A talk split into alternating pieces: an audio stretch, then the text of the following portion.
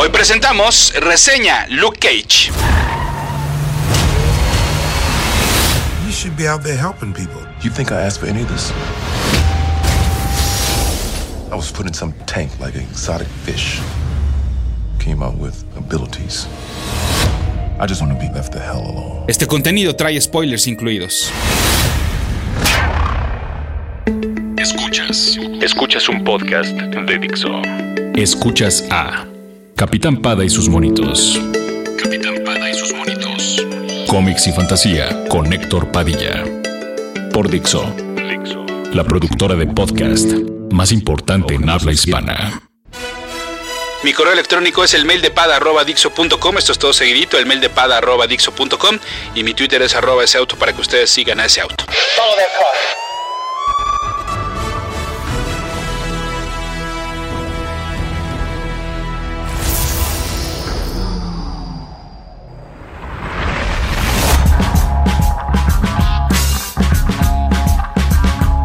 Y sin estar del todo conscientes del hecho, estamos ya más cerca del final de la fase 1 del mini universo de Marvel Netflix rumbo al debut de los defensores. Pero como en todo camino hay baches y quizás sea la serie de Luke Cage uno de los que más hicieron temblar a los amortiguadores.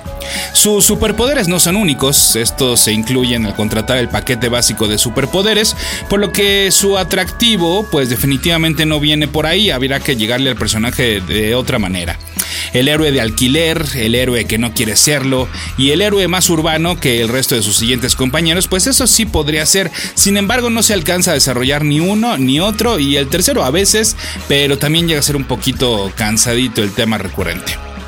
Voy a insistir en que las fallas de las series de Marvel Netflix vienen en gran parte por los diferentes directores que se encargan de cada episodio y si me pongo más exigente pues hasta de los escritores. Por más que exista la figura del showrunner que deberá tener muy en claro por dónde debe ir la trama, pues es imposible que los demás tengan la misma visión sin aportar o estorbar en el desarrollo de la misma. Por esas razones encuentro inconsistencias en la actuación de Mike Colter como el personaje protagónico. De hecho, la verdad aquí entre nos me parece que hizo aún mejor Luke Cage en Jessica Jones que en Luke Cage.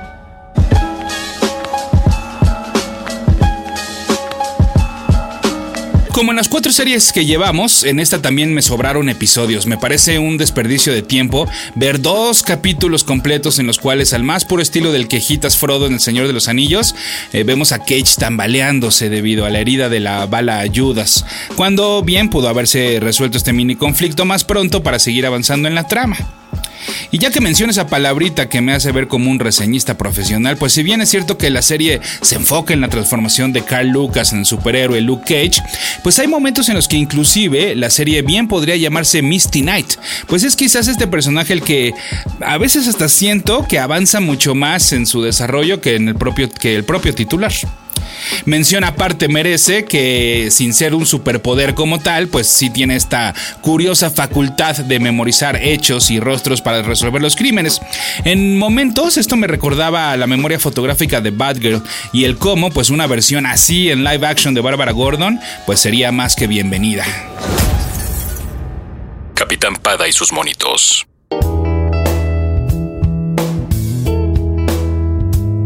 Hablando de personajes secundarios y de comparaciones con los habitantes de Ciudad Gótica, es Shades quien en esta serie juega el papel que tiene el pingüino en la serie Gotham. Él no alcanzó apodo de reptil, pero se escurre y se desliza muy bien entre sus jefes criminales para manipularlos y asegurar su continuidad. Obedece las órdenes de tres, y de los tres, con trabajos hago uno, em, porque unos tienen cosas que me gustan y otros que no. De, los dos primeros, ¿no? Sobre todo de Cottonmouth y de Diamondback, que tienen aspectos eh, muy buenos, pero no son perfectos. La actuación de Mahershala Ali como el primero es maravillosa y esa risa ya ha quedado grabada en nuestras memorias. Sin embargo, la verdad es que si lo reducimos a lo más mínimo, no es sino otro Kingpin, pero en flaco y con otro color de piel. Esta caricatura del malo que le dispara a sus secuaces nada más porque lo vieron feo, pues no es una acción que se vea real en una serie que pretende serlo, aun cuando está enfocada en seres superpoderosos en su mundo, ¿no? Y lo mismo me pasa con Diamondback en la interpretación de Eric LaRyle Harvey. Si bien su semblante puede ser inclusive más amenazante que el de Cottonmouth, pues este cliché de ser un lector de la Biblia y recitar pasajes de memoria, como que hijo le cansa la verdad demasiado pronto. Pues dicho todo lo anterior, entonces, ¿cuáles son los aciertos de Luke Cage? Pues sí, darnos a este héroe de la calle que debe encargarse de las amenazas del barrio, porque si no, pues de nada sirve derrotar a robots de adamantio si la mugre va a seguir en las banquetas. También, por supuesto, es un gran acierto presentarnos el mejor soundtrack no solo de estos productos, de estas series, sino de adaptaciones de cómics de los últimos años y también estoy metiendo al cine aquí, ¿eh?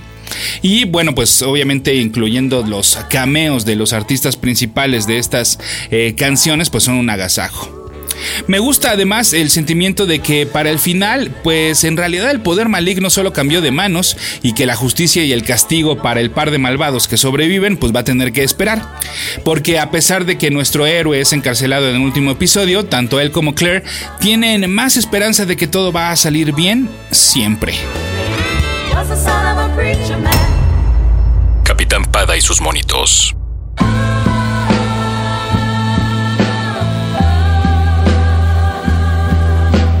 Les puedo negar entonces que me costó trabajo terminar Luke Cage, como podrán darse cuenta debido a la poco tardía este lanzamiento de, tardío lanzamiento de esta reseña, pero eh, pues hay episodios seguidos que prometen que el ritmo va a mejorar y luego debes soportar como golpe al plexo lumbar para poder continuar.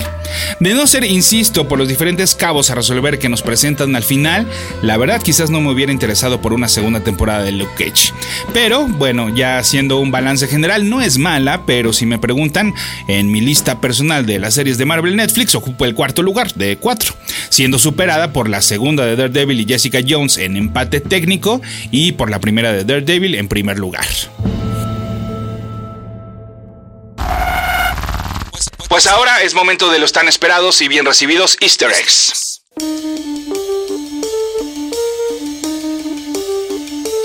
Dejando a un lado la obvia aparición de Claire Temple nuevamente en este universo, pues hay guiños y menciones a Daredevil, Jessica Jones y Punisher, pero además podemos ver a Turk en un par de ocasiones y escuchar a Trish Walker en su programa de radio. Además, en varias ocasiones hay referencias a El Incidente, o sea, a la gran pelea de los Avengers en Nueva York. Inclusive vemos a un niño vendiendo DVDs piratas con personajes como el viejo con el escudo, el güero con el martillo y el gran monstruo verde. Como ya lo mencionaba, hay varios cameos de representantes del hip hop, sobre todo dentro del Harlem's Paradise, pero además vimos una muy buena escena con Method Man de The Wu-Tang Clan justo antes de que las sudaderas con hoyos de bala se pusieran de moda dentro de la serie. Big Smalls no solo se hace presente gracias al cuadro que tiene Cornell en su oficina, sino que Mahershala Ali declaró haber basado su interpretación en este artista fallecido. Y otros de los artistas que vemos a lo largo de la serie, como ya les decía, son Rafael Sadik, The Nice, Faith Evans, eh, Charles Bradley, Jidena, The Delphonics y Sharon Jones and the Dap Kings.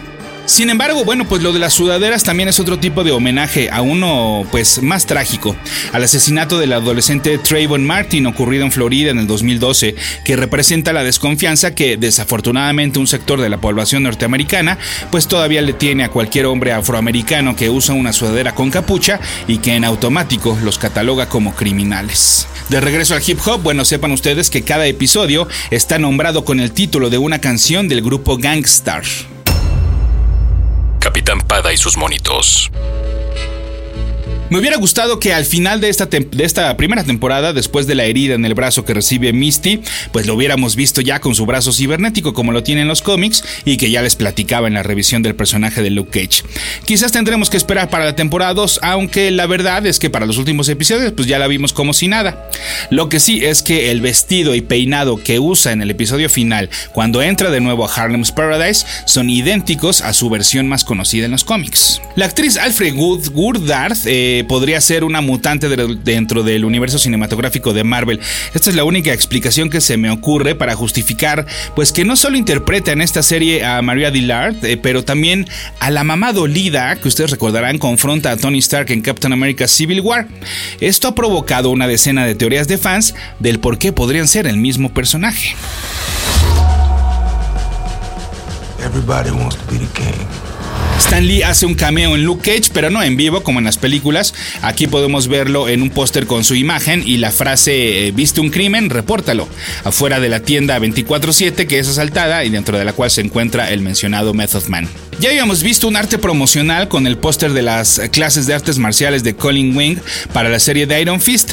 Pues este póster es del, cual en el episodio final Claire Temple toma un papelito para quizás pronto asistir a una sesión de estas clases. Y hablando de pósters, también aparece uno de una compañía llamada Timely Trash, en referencia a Timely Comics, el nombre que tenía la compañía que eventualmente se convertiría en Marvel Comics. En otro pasaje de esos titulados Los personajes live action se burlan de sus contrapartes en el cómic, vimos como Kate rechaza usar una camisa amarilla y se quita la tiara y brazaletes metálicos después de haber obtenido sus superpoderes y escaparse de Seagate. Esto en clara referencia pues, a su eh, atuendo más conocido en los cómics y que ya también les he platicado en la revisión de Luke Cage. Bueno, y hablando de la prisión Seagate, ustedes recordarán que la vimos en el corto All Hail the King, que viene en Thor The Dark World y que se deriva de los eventos de Iron Man 2 y 3. Ahí vemos nuevamente a Justin Hammer, cuya tecnología es mencionada bastante durante Luke Cage, sobre todo siendo responsable de las balas Judas y que podemos asumir quizás pues eh, están eh, fabricadas con tecnología alienígena. Pero no es la única liga que tiene eh, Luke Cage con Iron Man 3, ya que el parecido de la escena del episodio 1 en la cual Luke espanta a uno de los malosos que acosaban a Connie y le dice I don't even like this nigger man es completamente intencional con una que ocurre en la película de Iron Man 3 y en la cual un maleante dice I don't even like working here. También tenemos un easter egg de esos que no sabemos si sea pura coincidencia o si en serio nos están adelantando algo más grande. En varias ocasiones vemos la Mount Olivet Church. En los cómics hay un personaje que pasa bastante tiempo ahí en este lugar, sobre todo cuando quiere relajarse y escaparse un rato del mundo. Y me refiero a Spider-Woman. Capitán Pada y sus monitos. En diferentes ocasiones vemos a Luke Cage leyendo. Los libros son Invisible Man de Ralph Ellison, que trata sobre un hombre negro invisible ante una sociedad predominantemente blanca. Little Green de Walter Mosley y The Hits On de Chester Himes, que también vemos que Luke Cage está interesado en ellos, eh, estos tratan sobre heroicos detectives afroamericanos. Recordemos cómo Pop se refería a Luke como Powerman, en clara referencia a su identidad de superhéroe en los cómics. Y en diversas ocasiones en la serie juegan con el concepto de Hero for Hire, cuando le dicen que pagarían por protegerlo. Es probable que una vez que salga de la cárcel para la temporada 2, quizás use la barbería que quedó destruida y que nos dejan en claro que no sería barbería de nuevo, como su cuartel de Hero for Hire en una de esas. El traje que usa Diamondback para su confrontación final con Cage es igual al que usa en los cómics, nada más que sin el casco. Y hablando de trajes, pero de otro tipo, de trajes formales, de trajes de etiqueta, recuerden que hay una parte en la cual Luke Cage usa, pues por varias, en varias ocasiones, un, un traje tal cual. Bueno, pues este se lo hace Dapper Dan, que en el mundo real es responsable de vestir a El Cool J, Mike Tyson y varios más. La frase característica de Luke Cage en los cómics, es decir, Sweet Christmas, es mencionada varias veces en la serie. Ya se había adelantado en Daredevil, pero también en la barbería se ve lo que podría ser un bosquejo del traje de Stiltman, el villano que porta pues una armadura que le permite estirar las piernas y a veces los brazos. Y en una escena del episodio 3, eh, Misty le dice a su compañero Scarf, Damn it, you broke my concentration. El actor que interpreta a este personaje, es decir, Frank Whaley, aparece en Pulp Fiction y ahí Samuel Jackson le dice, Oh, I'm sorry, did I break your concentration? Este guiño cobra mayor importancia considerando que inclusive antes de hacer Pulp Fiction, Quentin Tarantino estaba interesado en hacer una película de Luke Cage. Capitán Pada y sus monitos.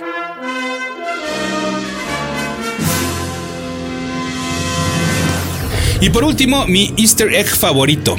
Cuando Misty está revisando viejos periódicos para conocer más del pasado de Carl Lucas, ve un encabezado que habla sobre la captura del hijo de un predicador por robarse autos. Bueno, pues en la nota de al lado de, esa, de ese periódico, eh, hablan de que Martin Brown fue condecorado por sus avances en la ciencia gracias a que su invención, el Thrust Capacitor, podría acercarnos a viajar en el tiempo. Sin embargo, la nota cuestiona el uso de un adolescente de nombre McFly en sus experimentos. Brown además declara que el viaje en el tiempo será posible cuando el plutonio lo vendan hasta en la tienda de la esquina.